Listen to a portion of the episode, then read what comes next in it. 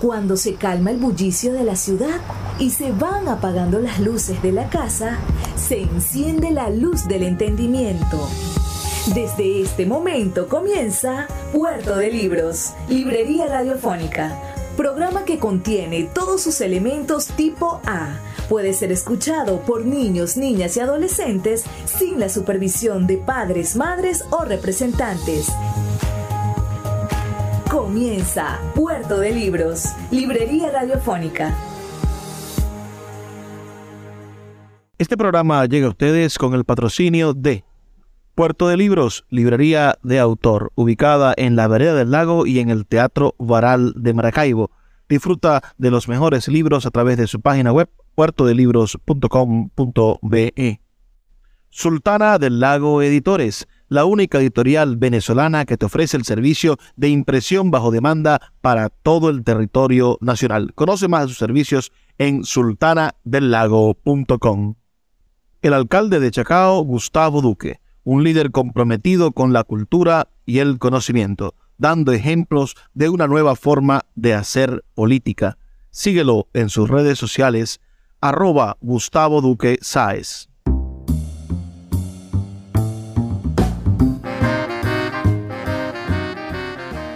Bienvenidos a Puerto de Libros, Librería Radiofónica, este programa que hacemos con tantísimo cariño para todos ustedes a través de la Red Nacional de Emisoras Radio Fe y Alegría, 23 emisoras conectadas en todo el país para llegar a sus hogares con buenos libros, con excusas maravillosas para la intelectualidad y de vez en cuando con temas controversiales e invitados que nos hacen ver el otro lado de la página, la otra forma de ver la realidad o de construir a partir de las ideas la realidad. La noche de hoy estaremos compartiendo con ustedes unas palabras de un invitado, un hombre, un intelectual o un profesor universitario, digamos más que intelectual, zuliano, llamado Rolín Iguarán. Rolín Iguarán que nació un 24 de septiembre del año 1959. Profesor Rolín Iguarán, bienvenido a Puerto de Libros, Librería Radiofónica. Muy buenos días, Luis, o buenas noches. Buenas noches. Buenas noches, Luis. Este, gracias por tu invitación. En verdad, yo estoy preocupado y apenado porque no soy un hombre de medios eh, asisto a la invitación que me estás haciendo por, que, por, por saber que estás haciendo un, gran trabajo de la difusión de la literatura, eso que antes llamaban promoción cultural. Este, y bueno, quiero aportar mi granito de arena, aun cuando no soy un intelectual de, la, de las líderes literarias, ni, ni de la narrativa, ni musical, pues entonces mm, estoy como, como cucaracha en baile de, gallina, pero sí dispuesto a aportar lo poco que uno puede hacer en, el acontecer zuliano. Nace usted en el año 1959, un año interesante de la historia venezolana. Ah, se, está gestando una nueva constitución en ese año en el que usted nace. Ah, está gobernando con, con, todos los problemas que se, que, se, merecía el presidente Rómulo Betancourt, ah, pero crece en esos años 60, que son unos años convulsos, unos años difíciles para Venezuela. ¿Cuál es el primer recuerdo que tiene Rolín Iguarán de haber sido venezolano? ¿En qué momento de la infancia usted se dio cuenta de que habitaba este país? Puedo hacer correcciones históricas. Claro. yo no nací en Maracaibo mi mamá es una negra bobureña que se llama Arcelia Margarita Valdeblanque. Yo con mucho gusto llevo el apellido de mi madre. Yo en todas partes donde llego y escribo me pongo Iguarán Valdeblanques. Mi, mi mamá era esposa de un obrero petrolero que era mi papá. Entonces ella eh, estuvieron en matrimonio cinco hijos, yo soy el menor. Pero los dos últimos, mamá ya vivía en Maracaibo. Y entonces, pero mi mamá tenía una tradición, que cuando se iba a parir, se montaba en una piragua, no había el puente, y se iba a parir en casa de su madre, que era partera, allá a la orilla de la playa de Bobure, la familia Churio, mi mamá Churio por parte de, de toda su familia materna, son Churio. Ella paría a su hijo en Bobure, se venía en Piragua y lo presentaban en Maracaibo. Creo que a mi papá le daban algo por eso, por, por el presentar un hijo. De hecho, papá era el que nos presentaba y entonces de ahí hasta el nombre mío extraño que mi papá me puso Rolling Emiro, porque mi nombre bautismal es Luis Emiro, el nombre de mi abuelo paterno, es el papá de mi mamá.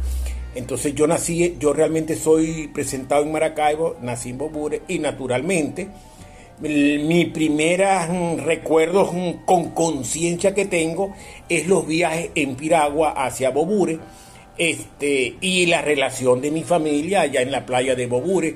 Tengo conciencia que quién era, yo era de los churios de la orilla de la playa, este, y conocía la dinámica de, que era un, mi, mi abuelo materno fue un empresario, tenía dos chalanitas de ahí a pescar y tenía dos, tres obreros para pescar y ese tipo de cosas. Entonces, mi, entrada al mundo racional que yo recuerdo de, infancia, bueno, a lo mejor te puedo decir que vivir en una casa en un barrio en Maracaibo, pero tú sabes, eso, esa es muy formal.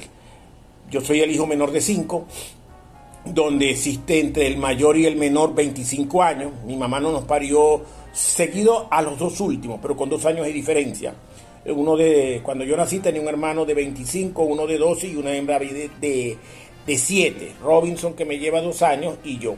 Entonces yo estuve muy cercano al menor y al, penúltimo y mis vivencias de, infancia, juveniles, fuimos muy unidos, muy buenos amigos hasta que él se graduó y fue, él es de la primera promoción de técnico en metalurgia. Pero volviendo a los recuerdos, mis primeros recuerdos son donde yo te diría mi pueblo natal, aun cuando no aparezca escrito porque baja mi partida de nacimiento y va, van a, va a aparecer que fui presentado en Maracaibo, en la parroquia, este, no ni me acuerdo ya.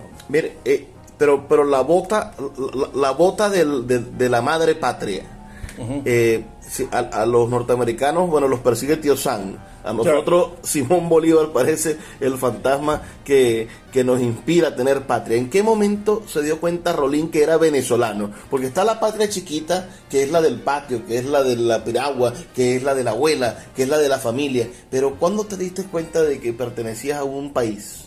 No, no, no tiene que ser necesariamente cuando entré al colegio. Ya tenía seis años, yo entré a, a estudiar segundo grado a los seis años porque mi hermano que me llevaba este, dos años era muy llorón.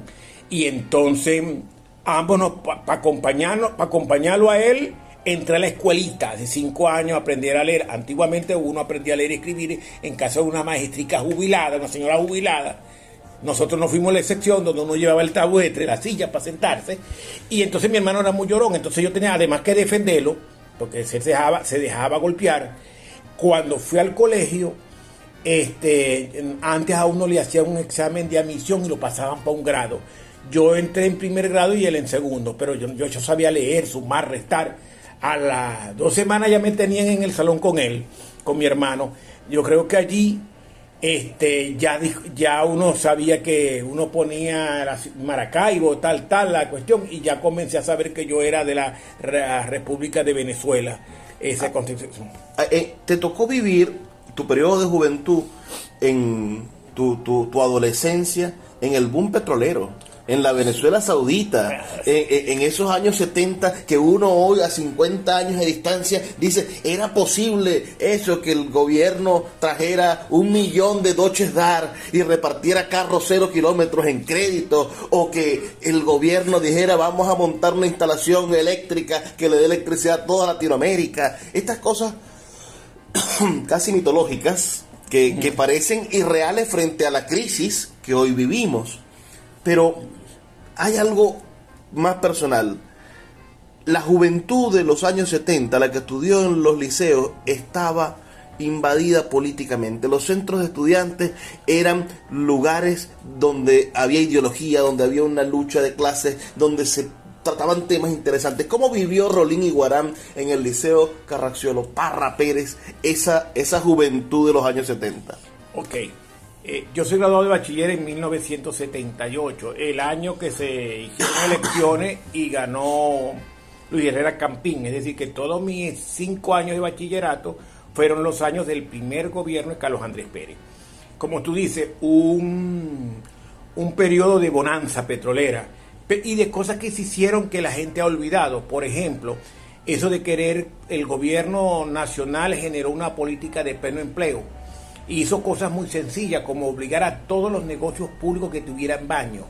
Porque tener eh, baño los, los, negocios públicos este, obligaba a emplear una persona más para que limpiara los baños. Ese tipo de cosas, ¿no?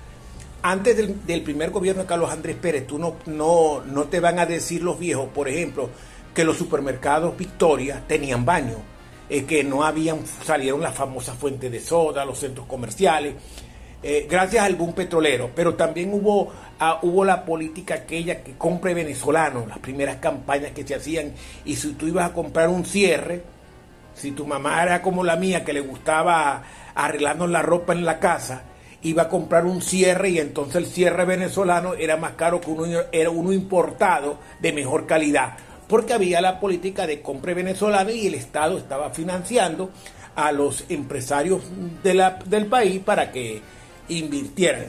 No estoy haciendo juicio de valores en, en este momento.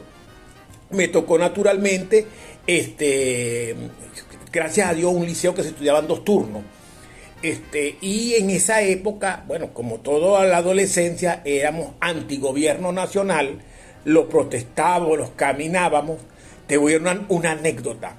Matan por allá, por un país, mm, este, Corea, por allá, matan a un tipo de apellido Guyen, un joven que había atentado contra un alto oficial norteamericano que puso una bomba en un puerto un puente, al tipo lo agarra, al tal Guyen lo agarran, eh, lo ponen preso y entonces aquí hubo cosas para que lo soltaran. En, en Caracas hubo unos carajos del Partido Comunista tomaron un avión, lo tomaron y tal, eso es todo un chiste, toda una historia, ¿no? Pero aquí en Maracaibo salimos fue a protestar, a la calle y tal. Yo recuerdo que yo iba, íbamos el grupo de protesta en con, por el asesinato de Guyen y entonces se paró un, un, en la limpia, un chofer nos preguntó, ¿y ustedes por qué están protestando? Y yo le dije, porque mataron a Guyen. Dice, ¿quién es ese? No, en Corea, ¿qué tal? Y se echa a reír y dice, coño, mamá se murió ayer y no hay quien la llore. o, sea, eh, o sea, estaban protestando por una vaina muy lejana, pues. me tocó vivir esa época, fui, eh, protesté bastante por el gobierno nacional, ahora tengo otra visión de, de la de ese gobierno de esa época. Pero sí, sí caminé, sí protesté, este, sí la policía, nunca la policía se metió en el liceo, sin embargo nos rodearon el liceo. En esa época habían cinco liceos pilotos en Maracaibo, que decían los, los liceos buenos, pues donde habían y que hacían elecciones estudiantiles. Yo pertenecía al, al centro de estudiantes. Mira, era el liceo Baral, el Udón Pérez, el Caraxiolo Parra Pérez, el Coquibacoa y el Jesús Enrique Lozada, por arriba. Liceos gigantescos. Sí, sí, sí, los, los, machos, los ciclos diversificados se llamaban eso. Los que no conocen Maracaibo son liceos de 50 y 60 aulas, son monstruos de instalaciones. Vamos a hacer una pausa, profesor Rolín Iguarán. Vamos a escuchar los mensajes de Radio Fe y Alegría y ya volvemos más con esta conversación y saber cómo pasa de estudiar en el Carracciolo Parra Pérez a estudiar sociología y si eso lo ha hecho y de qué manera lo ha hecho un ser humano diferente. Ya volvemos. Escuchas Puerto de Libros con el poeta Luis Peroso Cervantes. Síguenos en Twitter e Instagram como arroba Librería Radio. Puerto de Libros, librería de autor la librería que estás buscando. Te invita a visitar sus dos sedes en el Teatro Baral de Maracaibo y en la Vereda del Lago. Dos cautivadores espacios donde podrás entrar en contacto con la literatura, con el arte, con todos los conocimientos de la humanidad a través del instrumento maravilloso que es el libro abiertos de lunes a domingo. Consulta sus redes sociales arroba puerto de libros o su página web www.puertodelibros.com.be donde encontrarás la tienda virtual más grande de libros de Venezuela. Puerto de Libros, librería de autor, la librería que estás buscando. El poeta Luis Peroso Cervantes le acompaña en Puerto de Libros, Librería Radiofónica, por Radio Fe y Alegría, con todas las voces. Seguimos en Puerto de Libros, Librería Radiofónica, esta noche con el profesor universitario Rolín Iguarán, sociólogo, graduado en el año 1986.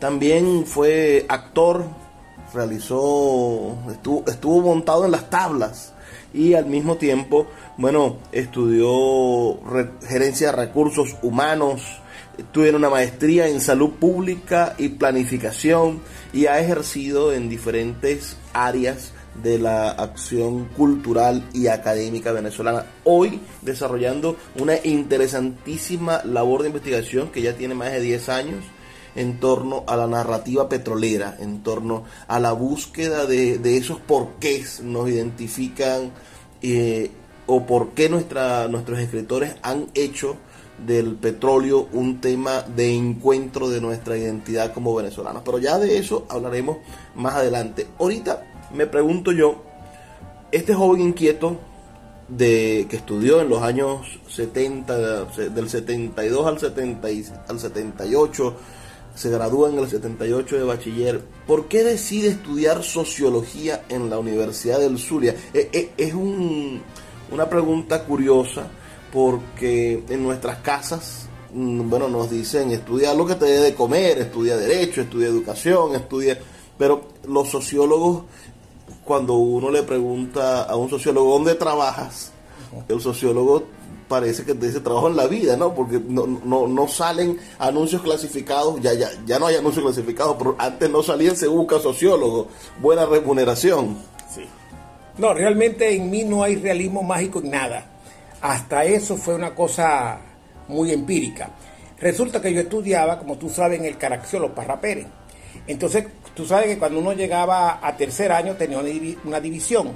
O te ibas para ciencia o te ibas para humanidades este, el grupo de amigos, de los más amigos, teníamos vocación de, leer poesía. En esa época uno leía mucho al premio Nobel de, literatura de Chile del año Neruda. 70, Pablo Neruda. Este, andaba con un libro de Luis Garro Ramírez, uno enamoraba a las muchachas leyéndoles poemas. Entonces nosotros decidimos un grupo de siete amigos habían también dos o tres muchachas, ¿no? Amigos, irnos por humanidades porque nos gustaba eh, la lectura de literatura de ese tiempo, ¿no? Nos conseguimos en cuarto año, en el primer, en el cuarto año o primer año de humanidades, una materia que se llamaba sociología. Había un libro que era el único libro que se usaba para aquella época, un señor llamado Carlos Moya, donde describía la raza, la religión, los problemas sociales, pues abordaba era la problemática social. Y a nosotros siete nos gustó eh, esa materia. Bueno, y ahí nosotros decidimos este, irnos a la Universidad del Sur a estudiar sociología. Nos conseguimos cuando entramos en sociología lo que tú estás diciendo, que la mayoría no habían cogido sociología por eso, sino que eran estudiantes que habían comenzado a estudiar ingeniería, arquitectura, este, cualquier carrera que eran bachilleres en ciencia y que habían descubierto en estudios generales, haciendo semestres, ahí habían descubierto que su vocación era, vamos a llamarla, humanística. En mi casa no tuve problemas porque soy el hijo menor, era, era buen estudiante, de buenos promedios, de 18, 19 puntos, ese tipo de cosas, y mm, no tenía los vicios de alcohol, el cigarrillo. Nosotros andábamos en otra onda, el, el grupo que nosotros estábamos, pues. Tanto así que nosotros en cuarto año conocimos eh, a, funcionaba cerca un grupo de teatro y nos acercamos allí y comenzamos a hacer teatro, pero teatro de liceo, teatro de barrio, no, no teatro académico. Por eso es que, bueno, este, no sé, este, yo nunca pongo en mi currículum cuando hablamos sobre eso que, que hice dos, tres años teatro. Y allí el que dirigía el grupo, que no era estudiante universitario ni nada por el estilo, este, se llamaba Carlos Méndez, tengo que no lo veo, no sé si está vivo o está muerto.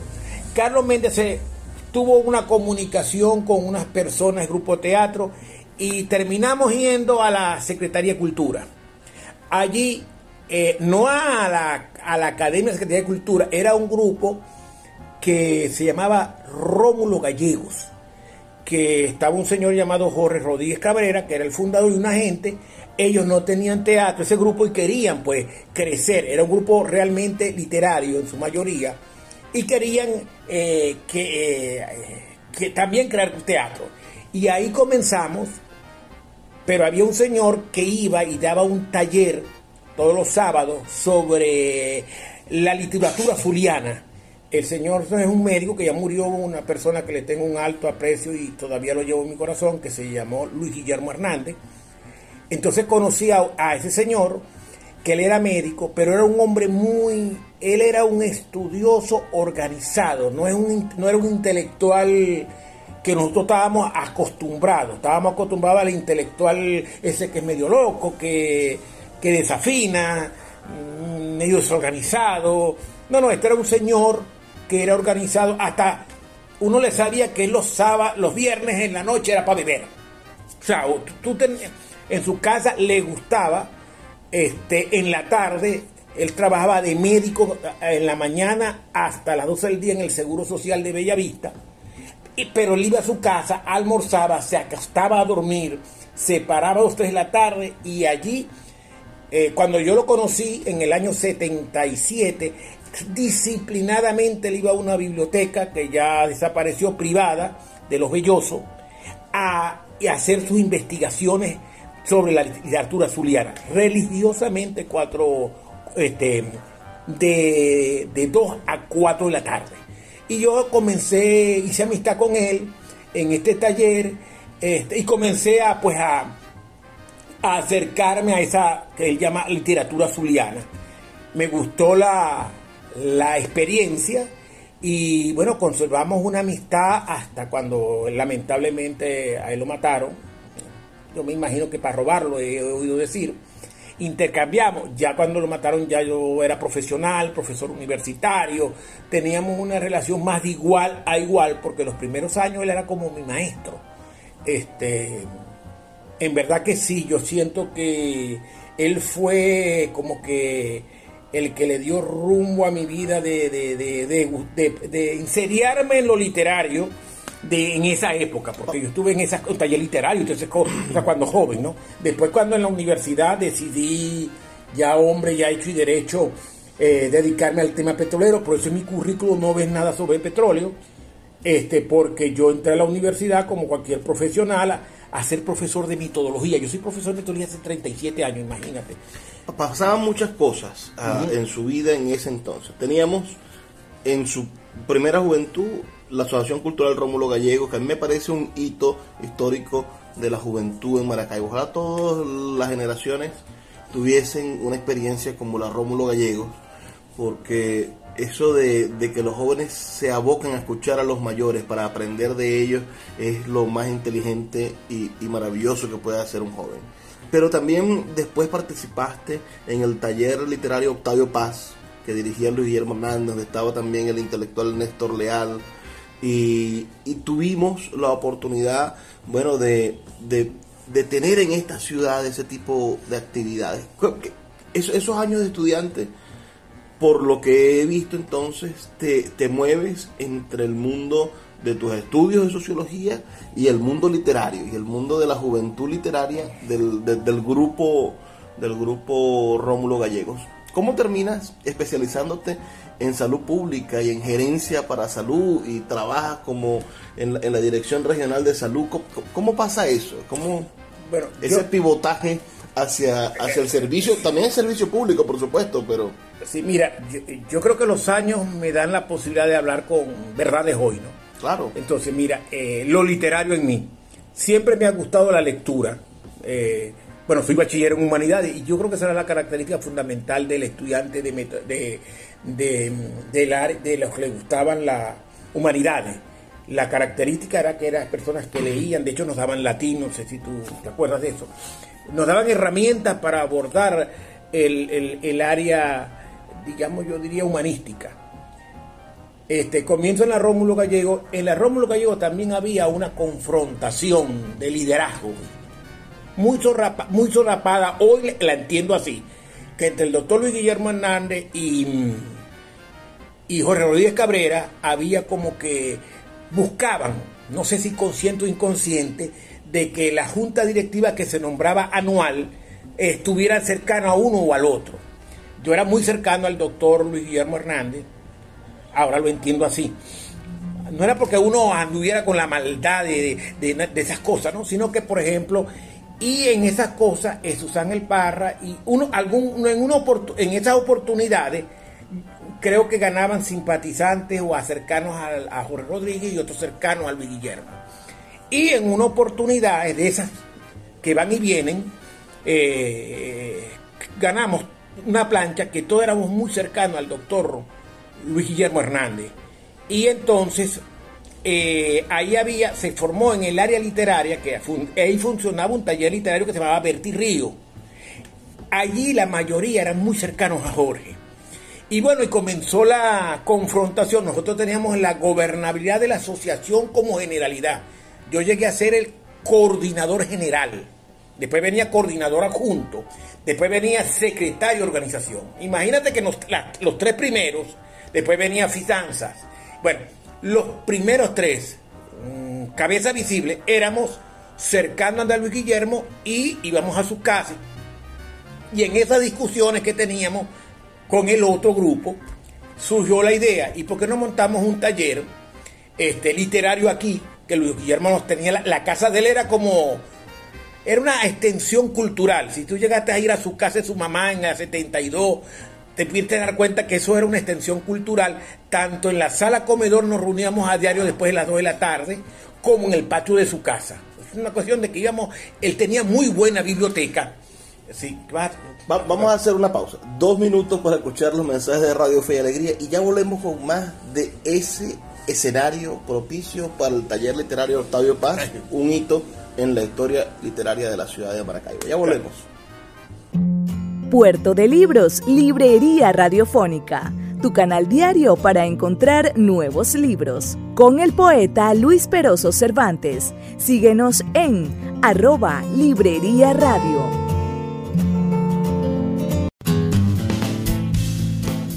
Sultana del Lago Editores es una empresa zuliana de servicios editoriales. Nuestro catálogo tiene más de 100 títulos de autores nacionales e internacionales. Además, somos la única editorial que presta servicios de impresión bajo demanda en Maracaibo.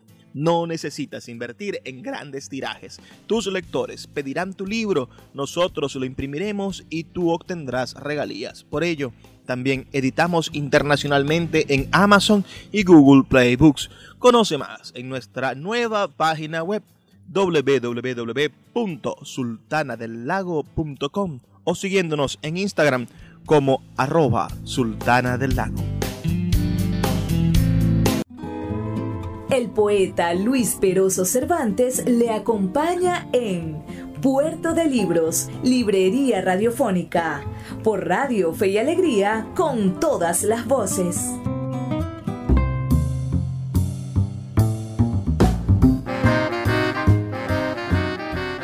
Seguimos en Puerto de Libros, Librería Radiofónica esta noche, explorando un poco la vida de un académico, profesor universitario, un hombre dedicado a contribuir desde las ideas y también desde la acción, por supuesto, a que tengamos una mejor sociedad. Rolín Iguarán, háblanos, termina de conversarnos sobre ese escenario, el, escenario, el, tinglado del taller literario, para coger mi vida profesional, que está en ese momento también. bueno, realmente entonces decidimos eh, crear un taller literario diferente, porque acuérdate tú que Bertil Río era un escritor zuliano y no sé cómo decirte que en ese momento la poesía regional era no era la poesía nacional, no era esa poesía abierta a nuevas tendencias, nuevas cosas.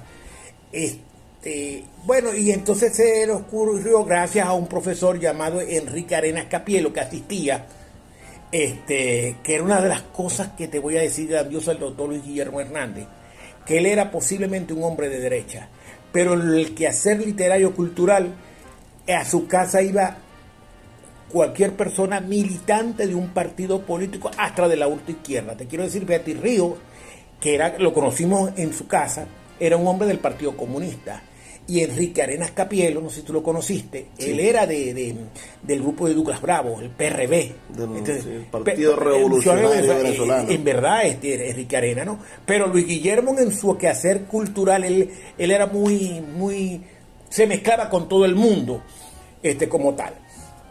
Entonces te decía que nosotros creamos la, el Octavio Paz, uno por la, por la confrontación que teníamos en el taller Bertirrío, y lo otro era porque dentro de esa confrontación interna, llámala de liderazgo, había que los que asistíamos de Luis Guillermo, habíamos sacado una forma de hacer actividad. Era, por ejemplo, nosotros leíamos la novela inglesa los mejores eh, nobles. Y entonces hacíamos un tipo foro donde cada uno de nosotros hablaba sobre un escritor este, inglés, inglesa o francesa. Eh, ¿qué, qué, nombre recuerdas, Rolín, de ese taller? Estaba por allí Jacqueline Goldberg. Jacqueline Goldberg, Inés Gravieli, este, ellas dos, este, ay Dios mío. Hay un libro que publicamos, yo te lo puedo hacer llegar, que yo todavía lo tengo, cuando escribimos un primer libro de, y que de poemas, ahí estoy yo, tengo dos también, pero lo lees y lo guardas. Ah, éramos, no éramos muchos, éramos unos siete personas. Los, los talleres literarios en, en, el Zulia de aquella época no son, eran grandes, ¿no? Eran grupos medianamente de gente que estaba acostumbrada a ir, a conversar. No te voy a decir que eran grupos cerrados, pero era gente de mucho, que, que tenía mucho feeling, ¿entendéis? en común. ¿no? Nosotros, ponte que la Gallego tuviera 15 muchachos y 7 nos fuimos para la casa de Luis Guillermo Hernández. El, digamos, el... Pero déjame terminar la idea, perdón, y perdóname. Entonces teníamos, los que yo mando a Luis Guillermo, teníamos a través de Enrique eh, Arenas Capielo y, y, Luis Guillermo Hernández una visión de la literatura un poco más amplia, porque Luis Guillermo estudió medicina, fue en España, él era egresado en España y por ejemplo, personas que podía invitar a él, a Néstor Leal, eh, este, César David Rincón, los personajes que iban a, que él podía invitar, que tenía eso, no eran los tradicional literatura regional. Los, el grupo este Apocalipsis no son expresión, no son continuidad de la literatura zuliana. Hay una ruptura, si te pones a leer a, a a Snort, hay una ruptura. Entonces, nosotros en verdad el taller Berti el taller, perdón, Octavio Paz, era, era la búsqueda de otras cosas en, la, en el quehacer literario. Yo me imagino que has leído Octavio Paz y puedes verla. Yo lo siempre lo conservo, sigue siendo mi escritor de cabecera en la en el ensayo, por ejemplo. Este, yo, bueno, allí yo estudiaba, entré en, en todo esto, el taller literario, esas cosas, yo estudiaba en estudios generales de noche porque cuando me gradué de bachiller, gracias a Dios logró conseguir trabajo en el Museo Urdaneta como guía histórico. Y llego a un convenio con el director del acervo histórico, que era el director, un viejito llamado Evaristo Fernández Ocando, que también era un viejito que iba a la gallego de tendencia de Jorge Rodríguez Cabrera, de eso de, la conservar la, el regionalismo. A Jorge Rodríguez Cabrera defendía el regionalismo en aquella época y hablaba de la calle Carabobo y todo ese tipo de cosas. Él es el que en mi época el precursor del, del, regionalismo como concepto de la solidaridad era Jorge Rodríguez Cabrera, mientras que Luis Guillermo andaba en otra onda mucho más abierta, mucho más universal. Entonces el señor Evaristo que me conocía, que todos los, todas las tardes, los días a las 5 de la tarde, sesionaba la Rómulo Gallego, literario a las 3, pero a las 5 sancionaba la junta directiva de la Rómulo Gallego con sus miembros. ¿Te acuerdas dónde estaba el, estaba el, correo mm, el correo viejo? En la calle Aurora, en la esquina de Ferrocarril del Táchira, en la parte de arriba, donde era la sede del sindicato. Durante mucho tiempo, esa era nuestra sede los días sábados. Entonces, el doctor Evaristo Ocando llegó conmigo a un convenio cuando yo entré el tercer semestre. Sociología se estudiaba de día, de lunes a viernes. Era que yo seguía siendo un empleado del acervo histórico, Museo Urdaneta, eh, de la siguiente manera, yo tenía que llegar a la una de la tarde de lunes a viernes, abrir el museo y ser como algo como el responsable de la cosa, aunque yo era un pobre guía, pero responsable de rendirle cuenta al señor Evaristo cualquier cosa. Y a cambio, además tenía que trabajar domingo y día feriado. O sea, yo no podía faltar porque yo tenía hasta la llave para abrir. Si yo no iba, no se podía abrir el museo porque yo tenía la llave, porque iban dos personas. El portero, que era un señor mayor que ya, ya iba por costumbre cuando iba, entonces yo hasta a veces me tocaba muchas veces los domingos y días feriados era el todo, el guía, el portero, el vigilante, lo que saliera yo, este, pero era obligado, pues. Un compromiso que yo respeté hasta para Duarte. Eh, eh, está ese, ese, museo, para los que no lo conocen, los que nos escuchan del resto del país, el Museo Raneta es un edificio con unas columnas dóricas gigantescas, encumbrado en una loma que tiene el centro de la ciudad de Maracaibo y allí se conservan las pertenencias, los pertrechos del, del prócer de la independencia zuliano Rafael Ordaneta y entre esos pertrechos, entre esos está una de las curiosidades terribles que es el cálculo que lo mató. una, piedra, de, de, no, no, sé qué será, será calcio, ¿qué será eso? No, acuérdate que es arena que se va sumando, incluso tú lo ves que está partido, ¿no? Está como tal, ¿no? El museo se llama Museo Histórico Militar General Rafael Urdaneta, está ubicado actualmente en el sector Verita. En aquella época era Cerro El Zamuro, era una casa que tenía su padre, donde supuestamente nació Rafael Urdaneta, su casa natal.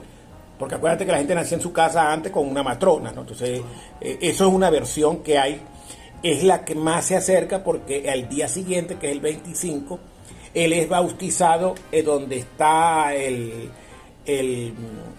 los restos de todos los ilustres del Zulia, aquí atrás el Consejo Legislativo. Sí, que es el, Panteón Regional. Panteón Regional, pero eso se llamó muchos años el Templo Bautismal, eh, que se conservó porque ahí fue, fue bautizado él, era una pequeña capillita. Este, yo llegué ahí muchos años y, mucho, muchas eh, actividades. Eh, o sea, ustedes de los que creen, saliéndonos del tema de su vida, ustedes de los que creen que Rafael Urdaneta no nació en la Cañada Urdaneta, nació en Maracaibo. Bueno, mira, este, esa es una discusión bizantina. Yo te voy a decir lo que los viejos cañaderos mm, me transmitieron. Que el Señor, una cosa que es verdad que la verifiqué. Uno, que tú sabes que en eh, la Iglesia Católica en la época del nacimiento de Simón Bolívar, de nuestros próceres, tenían un tiempo para presentarlo y si no lo presentaban había que pagar una multa. Porque acuérdate que los niños hay que bautizarlos porque si se mueren van al cielo. Hasta que el niño no lo bauticen, entonces se acostumbraba, entonces antiguamente cuando un niño nacía le echaban un bautizo de agua. A mí también me lo hicieron. O sea que eso no es tan, no es tan lejano que cuando los niños nacían, la partera cogían, le echaban un agüito y lo bautizaban y le ponían el nombre por si se moría fuera al cielo. Pero después tenía que venir la presentación legal, que es llevarlo al templo y bautizarlo en el templo. Parece ser que el, don Jerónimo, así se llama el papá de Urdaneta, era medio pichirra y medio, y en verdad era comerciante. Eso también lo puedes averiguar y también es verdad. Lo que yo no te puedo garantizar es que era este, pichirre. Aparentemente el niño nace en, la, en el Carmelo, la hacienda del Señor y tal, es imposible que para aquella época una señora recién parida la trajeran al siguiente día en burro para presentar al niño para bautizarlo en Maracaibo. No existía cédula de identidad ni partida de nacimiento. El registro oficial de la gente era su bautismal. Parece ser que ahí lo trajeron unos días después. El señor Jerónimo lo fue a presentar cuando nació el niño, ayer, 25, 24 de octubre, y por eso se llama Rafael. Porque también en aquella época este, ese, a la gente le ponía el día de su santo.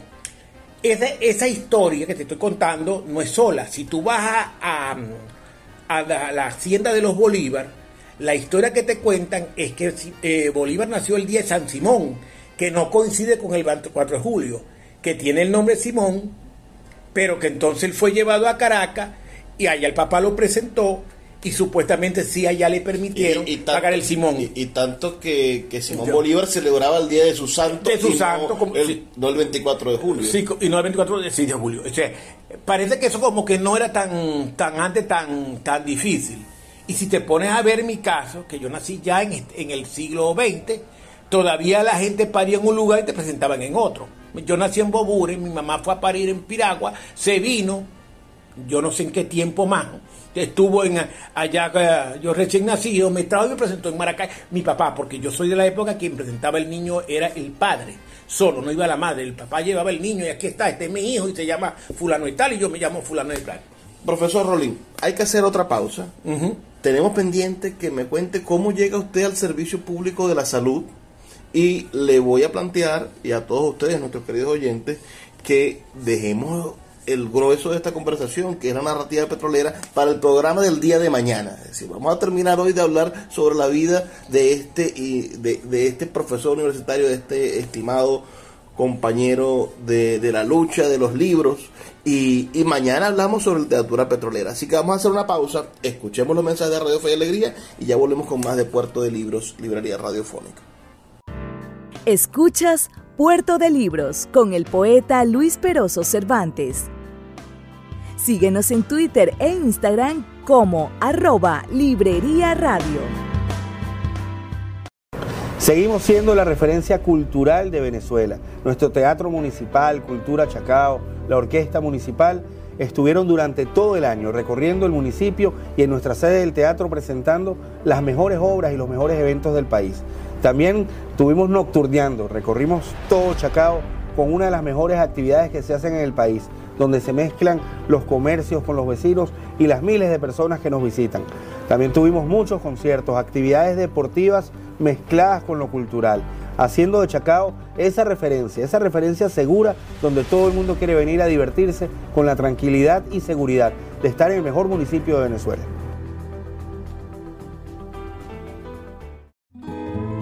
El poeta Luis Peroso Cervantes le acompaña en Puerto de Libros, Librería Radiofónica, por Radio Fe y Alegría, con todas las voces.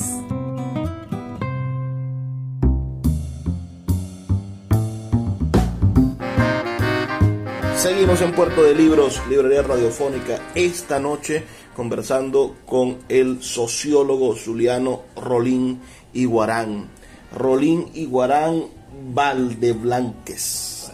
Valdeblanques. Nombre, un apellido largo. Apellido largo, también español, clásico, este, catalán, que hay hasta un castillo y hay una descendencia familiar.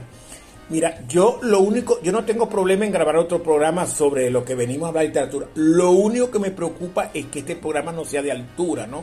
Porque estás hablando con un hombre cotidiano, ¿no? Un hombre que tú lo ves, lo ven en cualquier parte, comprando un libro, comiendo una arepa.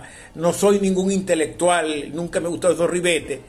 Y tampoco creo que lo calzo, así para, en honor a la verdad. Bueno, pero eres, eh, un testigo de la realidad. Sí, sí, de mi, de mi realidad, sí, de mi época contemporánea, ¿no? Este, Ahora estábamos exclusivamente diciendo que yo hice una transición, yo me gradué de, a pesar de que estaba en el mundo de la Rómulo Gallego y trabajaba en el Museo Urdaneta, yo mm, seguí, gracias, eh, gracias a eso, pude seguir mis estudios universitarios. Cuando dejo el Museo Urdaneta, llega una mm, directora de, al acervo histórico, una directora, una, una periodista, no es Marlene Nava, no recuerdo el apellido, pero la gente suele decirme que ahora cuando hablamos de eso, que es Marlene Nava, no es por lo menos la escritora de Balautras a través que vive aquí en San Lucía, estoy seguro que no es ella, porque yo a través del doctor Luis Guillermo Hernández también la conocí, también la traté y, tengo un buen concepto de ella. Bueno, llega una mm, señora periodista en el primer, claro, cuando gana Lucinchi las elecciones, llega otra vez Acción Democrática al poder, este bueno, el señor este, Baristo lo jubilan porque él era un viejito que estaba ahí por vocación de servicio, pero él era copellano. Yo creo que esta señora creyó que yo era copellano, cosa que nunca he sido, que militaba en Copey. Yo venía más bien un hombre inquieto, con mucha cercanía a la izquierda.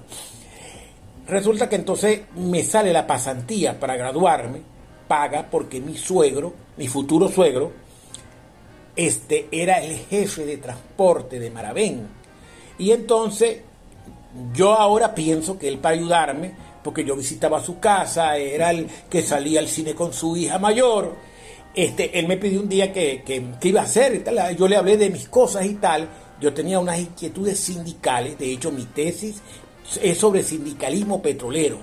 Y yo trabajé, cuando me, esa era mi, mi intención, trabajar, dedicarme al sindicalismo petrolero. Este, voy a hacer la pasantía, me la consigo en Maravén, en la refinería San Lorenzo. Eso es al lado de la capital del municipio de Baral, que se llama San Timoteo. Todo el mundo cree que la capital de Baral es muy grande, ¿no?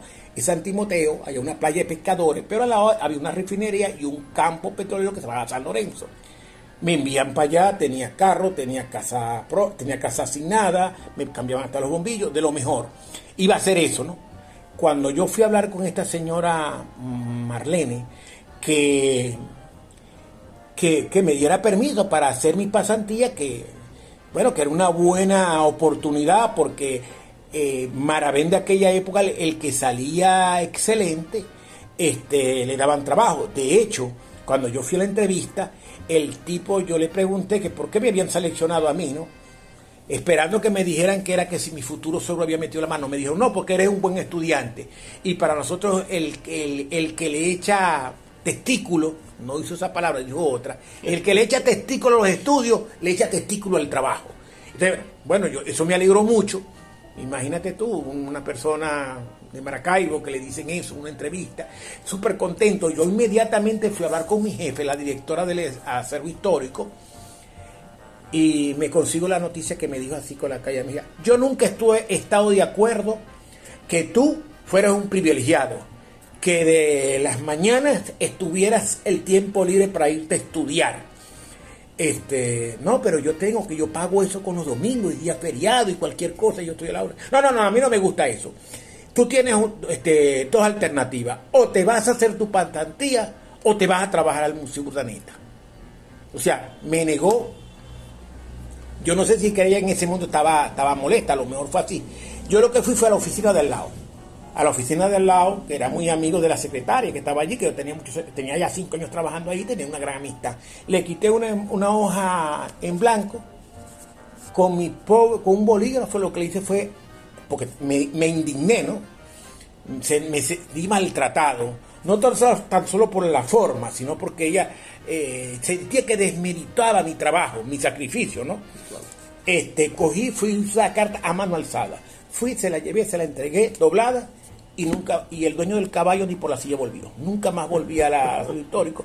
Creía que era una retaliación política, aunque no me tocaba porque yo nunca he militado en COPEI, ni me metía tampoco en política así directa, ¿no? sí, sí, sí tuve actividades en la universidad, en marchas y en cosas, pero la gente con que andaba solo era de ideas de izquierda, ¿no? No era gente de derecha. Y como te estoy diciendo, el doctor Luis Guillermo Hernández, ese no era un tema de discusión de él Tú podías pertenecer al partido que tú quisieras. Igualito ibas a su casa, comías allá, leías, discutías, te prestaba libros porque tenía una gran biblioteca que lamentablemente se perdió. Este, y este, me fui, hice mi pasantía. Cuando regreso, este, hermano, en Maravén, bueno, yo no me quería casar. Y entonces me estaban dando mi esposa, mi novia había entrado, a, nos habíamos graduado, mi novia había entrado a arquitectura como profesora. Y no había arquitectura en la costa oriental del lago. Entonces nos queríamos casar, entonces o renunciaba ella para irse a vivir conmigo allá en San Lorenzo, un pueblo que a las 6 de la tarde cerraba todo el mundo las puertas, no había cine, no había centro comercial, era un, era, todavía estaba atrasada, este, bueno, la sociedad, digamos, no, la gente no se visitaba en la casa, sobre todo la gente que no éramos de allá. Los pocos que se hacía había unos dos, tres bares, la gente iba a beber cerveza y a jugar billar. Eso no era lo mío. Entonces, entonces era, eh, o yo renunciaba y me venía para acá, para Maracaibo, o ella, para casarnos, ¿no? O, o, o ella renunciaba al trabajo, profesora de la Universidad del Zulia, se ganaba en ese tiempo 450 bolívares mensuales, equivalente a mil dólares, tú comprenderás, y se iba conmigo a ser la esposa de un trabajador petrolero, y a lo mejor hasta yo hubiese ascendido teniendo mi suegro siendo el jefe de transporte, ¿no? Pero no, no, en ese momento no lo vi así, no le saqué provecho, pues. Este, me vine y da la casualidad que, que llega a a director de salud pública un señor Bueno, un sindicalista que fue amigo de mi papá, que ahorita no recuerdo el nombre, lo nombraron gobernador. Eh, eh, este señor, que fue presidente del, cuando joven presidente del sindicato de petroleros de Maracaibo, mi papá era obrero petrolero, este, nombra a un, a un viejito como él, director de salud pública, que era un señor llamado Enrique Parra Bernal. Enrique Parra Bernal también fue amigo de mi papá, este, a través de este señor sindicalista, porque ellos eran como hermanos, el sindicalista este que nos pusieron gobernador y él, siempre andaban juntos. Cuando él supo que yo trabajaba en salud pública, que, no está, que, yo, que existía, que yo tal, me mandó a llamar, me dice, tú que estás sin trabajo, sí, y, y que andas capaz de casarte, lo supo por mi mamá, ¿no? Que, eh, andas con el asunto de casarte y tal. Mira, yo necesito un sociólogo para que se venga a trabajar aquí conmigo, porque sé que tú tienes, trabajaste en las cuestiones de sindicatos y, eso quiero, tener a alguien aquí que me atienda a los sindicatos. Este, bueno, así comencé a trabajar en salud. Este, pero después vino otra vez el cambio de gobierno y entonces pusieron comisionada de salud pública la, la hija de un gran un médico amigo, un viejo que se llamaba, tuvo 52 años, director del Hospital Central llamado Carlos Araú Herrera, con quien también tenía amistad. Este señor tenía una hija, su hija mayor llamada Alicia, la nombran comisionada de salud. Me llamó en privado y me contó que Copey, la orden que le había dicho era que le arrancara la cabeza a todos los adecos y que comenzara por el de recursos humanos, que el encargado de los sindicatos, porque tenían miedo que ese tipo, ese animal, esa fiera, le fuera a levantar los sindicatos en contra, porque en ese tiempo los sindicatos de salud eran ADECO. No era mi interés hacerlo, yo estaba hasta un poquito distanciado, por lo que te estoy diciendo. Yo aprovechaba, o sea, en el buen sentido aproveché que Acción Democrática estaba en el poder, que este señor Ismael Ordaz, sindicalista, era gobernador y que, fue amigo de mi papá en las líderes sindicales cuando joven, los años 40 te estoy diciendo. Y este señor médico también era amigo de mi papá y a lo mejor me llamaron y me dieron el empleo por eso. Pero eso pasaba antes en, en esta alternidad política. ¿En qué año entras a dar clases en la universidad? Bueno, en el año, mm, este, mira, la cosa es muy sencilla. Para ese mismo dos, tres años que tengo trabajando en salud me consigo un gran profesor, porque a mí siempre me ha gustado la sopa de gallina los fines de semana. Yo soy sopero de gallina.